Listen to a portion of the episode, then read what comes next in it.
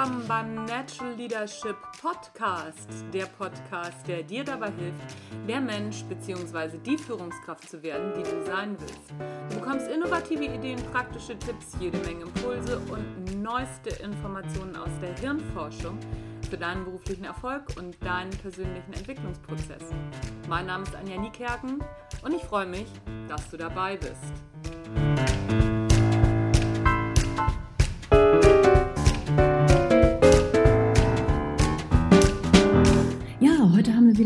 Folge vom Natural Leadership Talk. Mein Gast heute ist Sven Lorenz. Sven ist geschäftsführender Gesellschafter der Bartel und Lorenz Asset Management GmbH.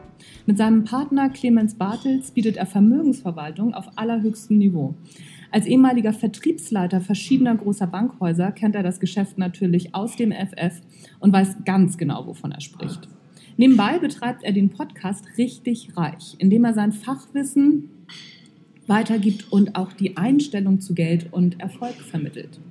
Ich freue mich sehr, dass er heute Zeit gefunden hat, mit mir über das Thema Geld und die richtige Einstellung zu plaudern. Sven, herzlich willkommen im Natural Leadership Podcast. Hallo Anja, ich freue mich riesig, heute bei dir sein zu dürfen, nachdem du ja schon bei mir auch in meinem Podcast zu Gast gewesen bist. Also vielen Dank. Ja, das hat auch sehr, sehr viel Spaß gemacht. Also wer von den Hörern Lust hat, äh, da mal reinzuhorchen, da erfahrt ihr so ein bisschen was über meine Vergangenheit in der Finanzdienstleistung, aber darum soll es hier heute gar nicht gehen. Sven, vielen Dank, dass du dabei bist. Ich habe ja schon einiges über dich erzählt. Magst du dich auch noch mal kurz vorstellen? Wie, was war dein Werdegang? Wie ist es dazu gekommen, dass wir hier jetzt sitzen? Ja, mein Werdegang ähm, fing in der Bank mal so ganz klassisch mit einer Ausbildung an. Und dann wurde es gar nicht klassisch, ähm, weil ich schon relativ früh in meiner Bankzeit festgestellt habe, dass es einen Job gibt, den ich extrem liebe. Ähm, du hast es ja oft so, wenn du in die Bank gehst ähm, und deine Ausbildung machst, dann durchläufst du so verschiedene Stationen und ähm, verschiedene, verschiedene ähm, Abteilungen. Und es gab eine Abteilung, die hat sich damals mit der Gestaltung von ähm, Wertpapierstrategien für große Pensionsfonds für Krankenversicherungsunternehmen beschäftigt, wo also richtig große Millionenbeträge gehandelt worden sind, ähm, wo Spezialfonds entwickelt wurden, wo aber zum Beispiel auch für große Unternehmen Devisenkurssicherungsstrategien gebaut worden sind, um das gesamte Ex- und Importgeschäft zumindest auf finanzieller Ebene sauber abzubilden und Hedging-Strategien zu bauen, ähm, damit die Kalkulation in den Büchern stimmt. Ähm, und ein weiterer Teil war damals noch das Thema Derivatestrukturen für Kredite, also synthetische Zinsgeschäfte für Kunden zu bauen. Und das hat mich so fasziniert, ich wollte da unbedingt hin. Und ähm, ich habe die Story erst gestern beim Frühstück hier im Hotel erzählt, also insofern ähm, noch recht frisch in Erinnerung wieder. Ähm, und quasi ähm, war es so, dass ich mir diesen Job holen musste. Ich wollte ihn unbedingt, aber in der Personalabteilung war man der Meinung, frisch nach der Berufsausbildung musst du dir erst ein paar Sporen verdienen, bevor du das machen kannst. Und ähm, das war schon für mich so der erste, die erste Erfahrung mit Führung, mhm. ähm, dass wenn jemand auf dich zukommt und dir sagt, hey, ich fühle mich dafür echt berufen und ich will diesen Job und ich glaube, ich kann den, wenn du mir die Gelegenheit gibst, mir das Know-how anzueignen, ähm, dass du erstmal gebremst wirst. Und ähm, das war so für mich der erste Moment, wo ich sagte, nee, ähm, so kann es doch nicht funktionieren und habe gekämpft. Und drei Wochen später gab es eine Ausschreibung für die Spezialausbildung zu diesem Job. Die ging dann nochmal anderthalb Jahre. Ja, und jetzt kannst du mal raten, wer das Ticket gekriegt hat. Ja, ich habe diese Ausbildung bekommen und äh, habe diesen Job dann noch ein paar Jahre gemacht. Es war ehrlich gesagt mein absoluter Traumjob.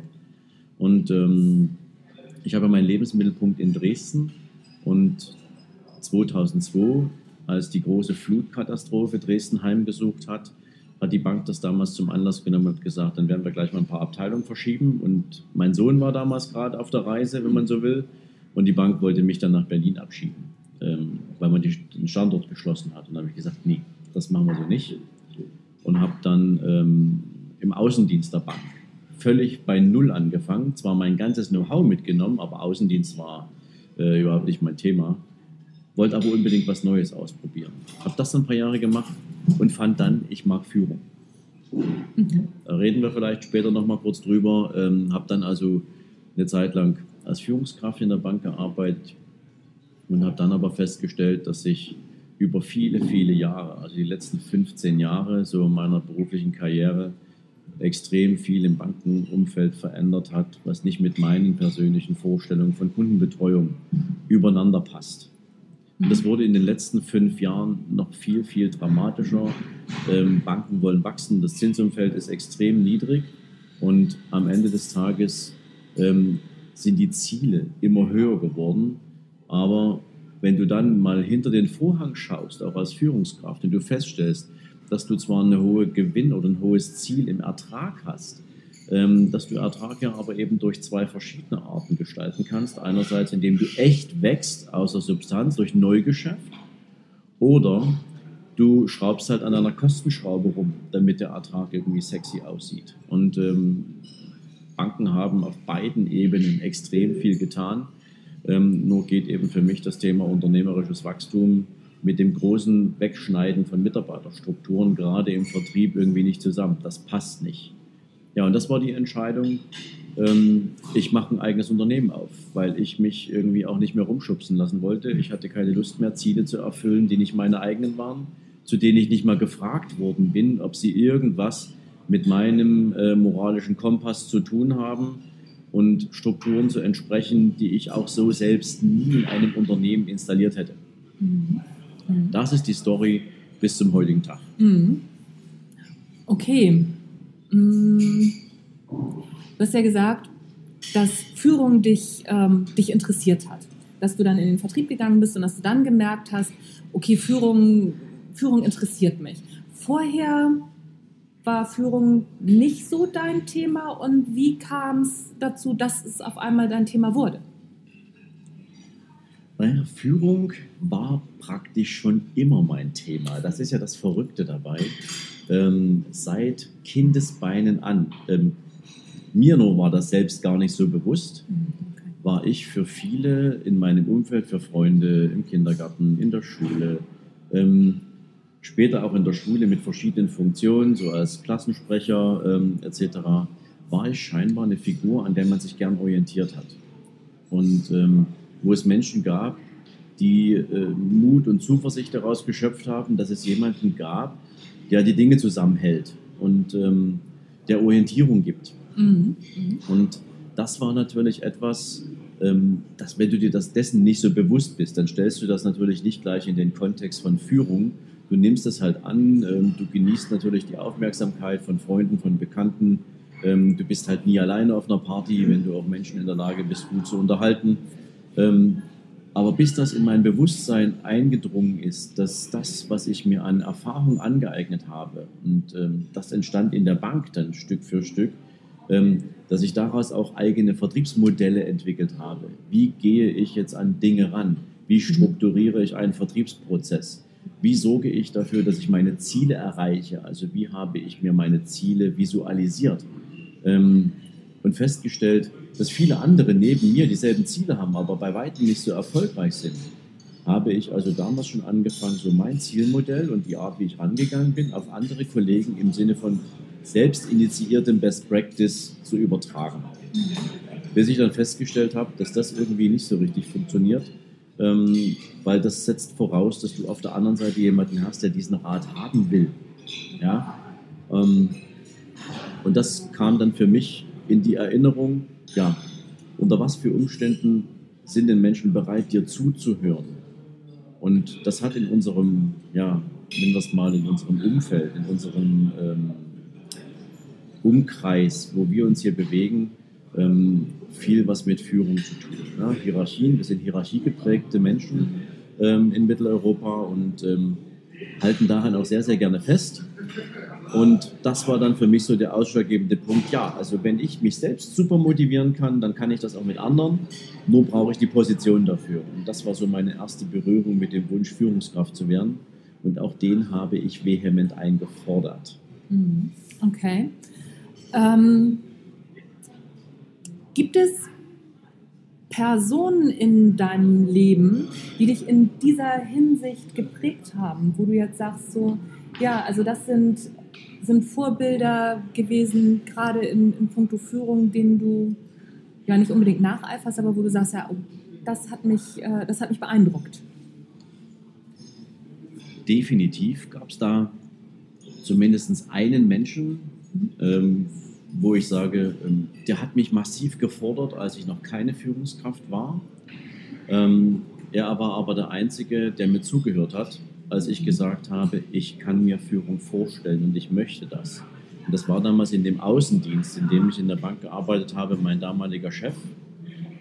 Er selbst kam ursprünglich aus ähm, der Führungsebene im, in, in der, im Militär.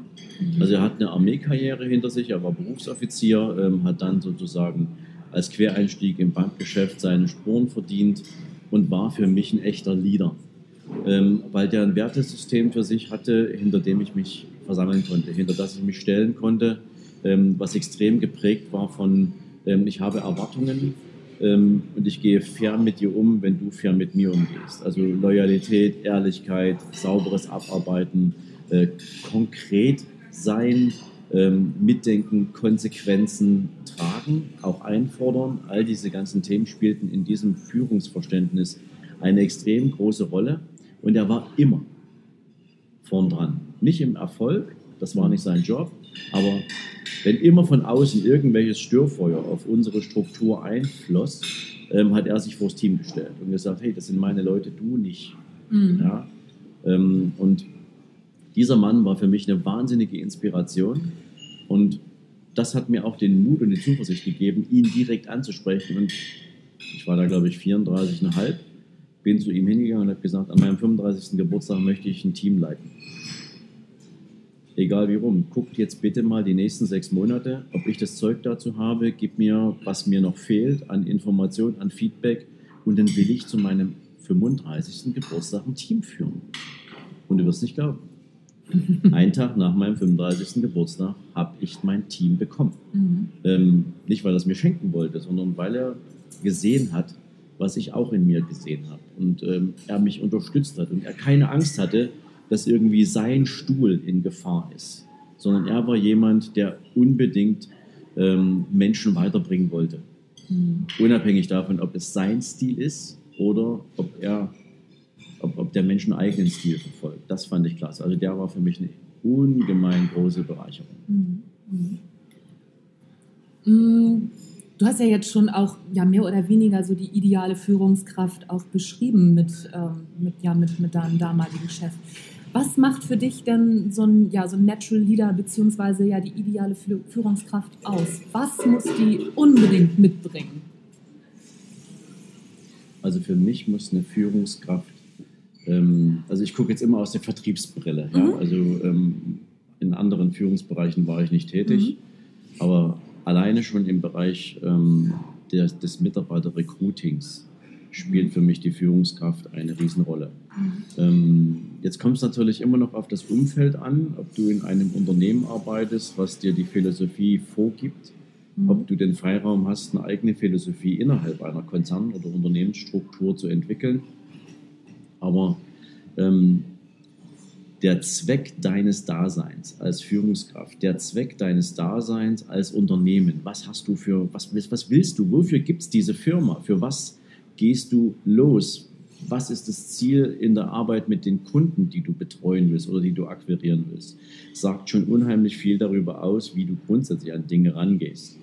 Und ähm, ich habe mal ein wahnsinnig interessantes Buch gelesen, das beschreibt es für mich am besten. Es gibt einen amerikanischen Autor, der heißt John Strelecki und der hat ein Buch geschrieben, das heißt Die Big Five for Life. Und in diesem Buch geht es auch darum, dass du, wenn du nicht weißt, wofür es dein Unternehmen gibt, was das für einen Zweck der Existenz hat, so heißt, so beschreibt er das, ähm, dann weißt du auch gar nicht, nach was für Menschen du gucken musst.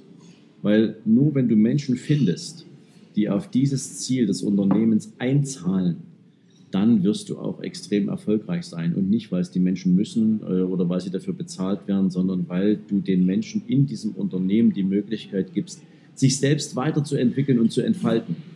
Und das ist der größte Fehler, den ich übrigens momentan im Unternehmen sehe. Ähm, du hast ja vorhin von Dirk Reuter gesprochen, der, äh, mit dem ich ja auch ähm, das ein oder andere Projekt habe und ähm, er beschreibt zum Beispiel den Unterschied im Vertrieb zwischen Jägern und Hunter, äh, zwischen Huntern und Farmern. Ja? Mhm. Ähm, Und im Vertrieb brauchst du Hunter. Und wenn ich so an meine berufliche Karriere zurückdenke, dann hatte ich das Problem, dass ich ganz, ganz viele Farmer hatte, die sich extrem wohlgefühlt haben in ihrem Umfeld, die sich extrem wohlgefühlt haben auf der Position, aber die zur Erreichung von Zielen überhaupt nicht gemacht waren. Ähm, wie willst du mit solchen Menschen Krieg gewinnen? Mhm. Kannst du nicht. Wenn dir das mhm. Unternehmen jetzt aber auch nicht mal die Möglichkeit gibt, ähm, auf was für äh, auf, auf, welche Art und Weise auch immer, ähm, einen Austausch im Team vorzunehmen, ja, ähm, dann, kann, dann trittst du auf der Stelle. Dann kannst du so viel intrinsisch bei dir selbst motiviert sein, wie du willst. Du nimmst die anderen nicht mit, weil die diese Motivation nicht haben. Mhm.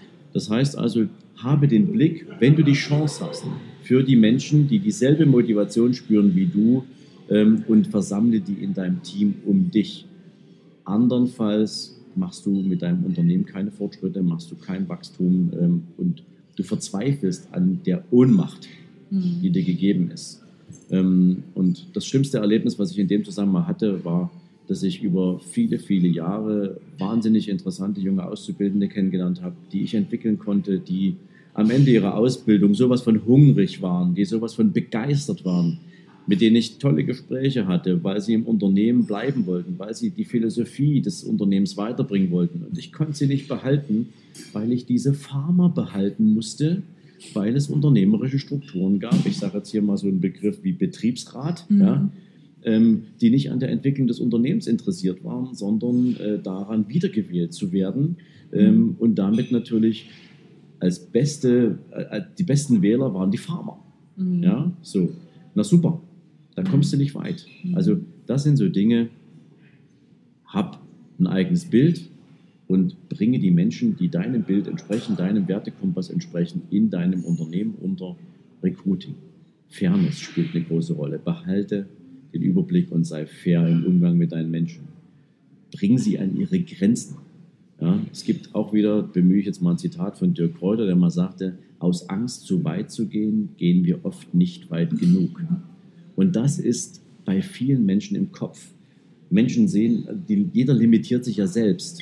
Und wenn du nicht weißt, wo deine Limite sind, oder wenn du glaubst, du weißt, wo sie sind, und du gehst da nicht ran, ähm, aus Angst, es könnte irgendwas Dramatisches passieren, dann wirst du dich nicht entwickeln. Eine richtige Führungskraft sieht, wo er dich übers Limit bringen kann. Und plötzlich sieht der Mensch, wow, es geht weiter. Also irgendwie hinterm Horizont ist der Weg irgendwie trotzdem noch äh, äh, sauber und ordentlich und ich kann den gehen, aber mit dem Blick nur bis zum Horizont kommst du halt nicht weit. Mhm. Also solche Sachen spielen da für mich eine große Rolle. Mhm.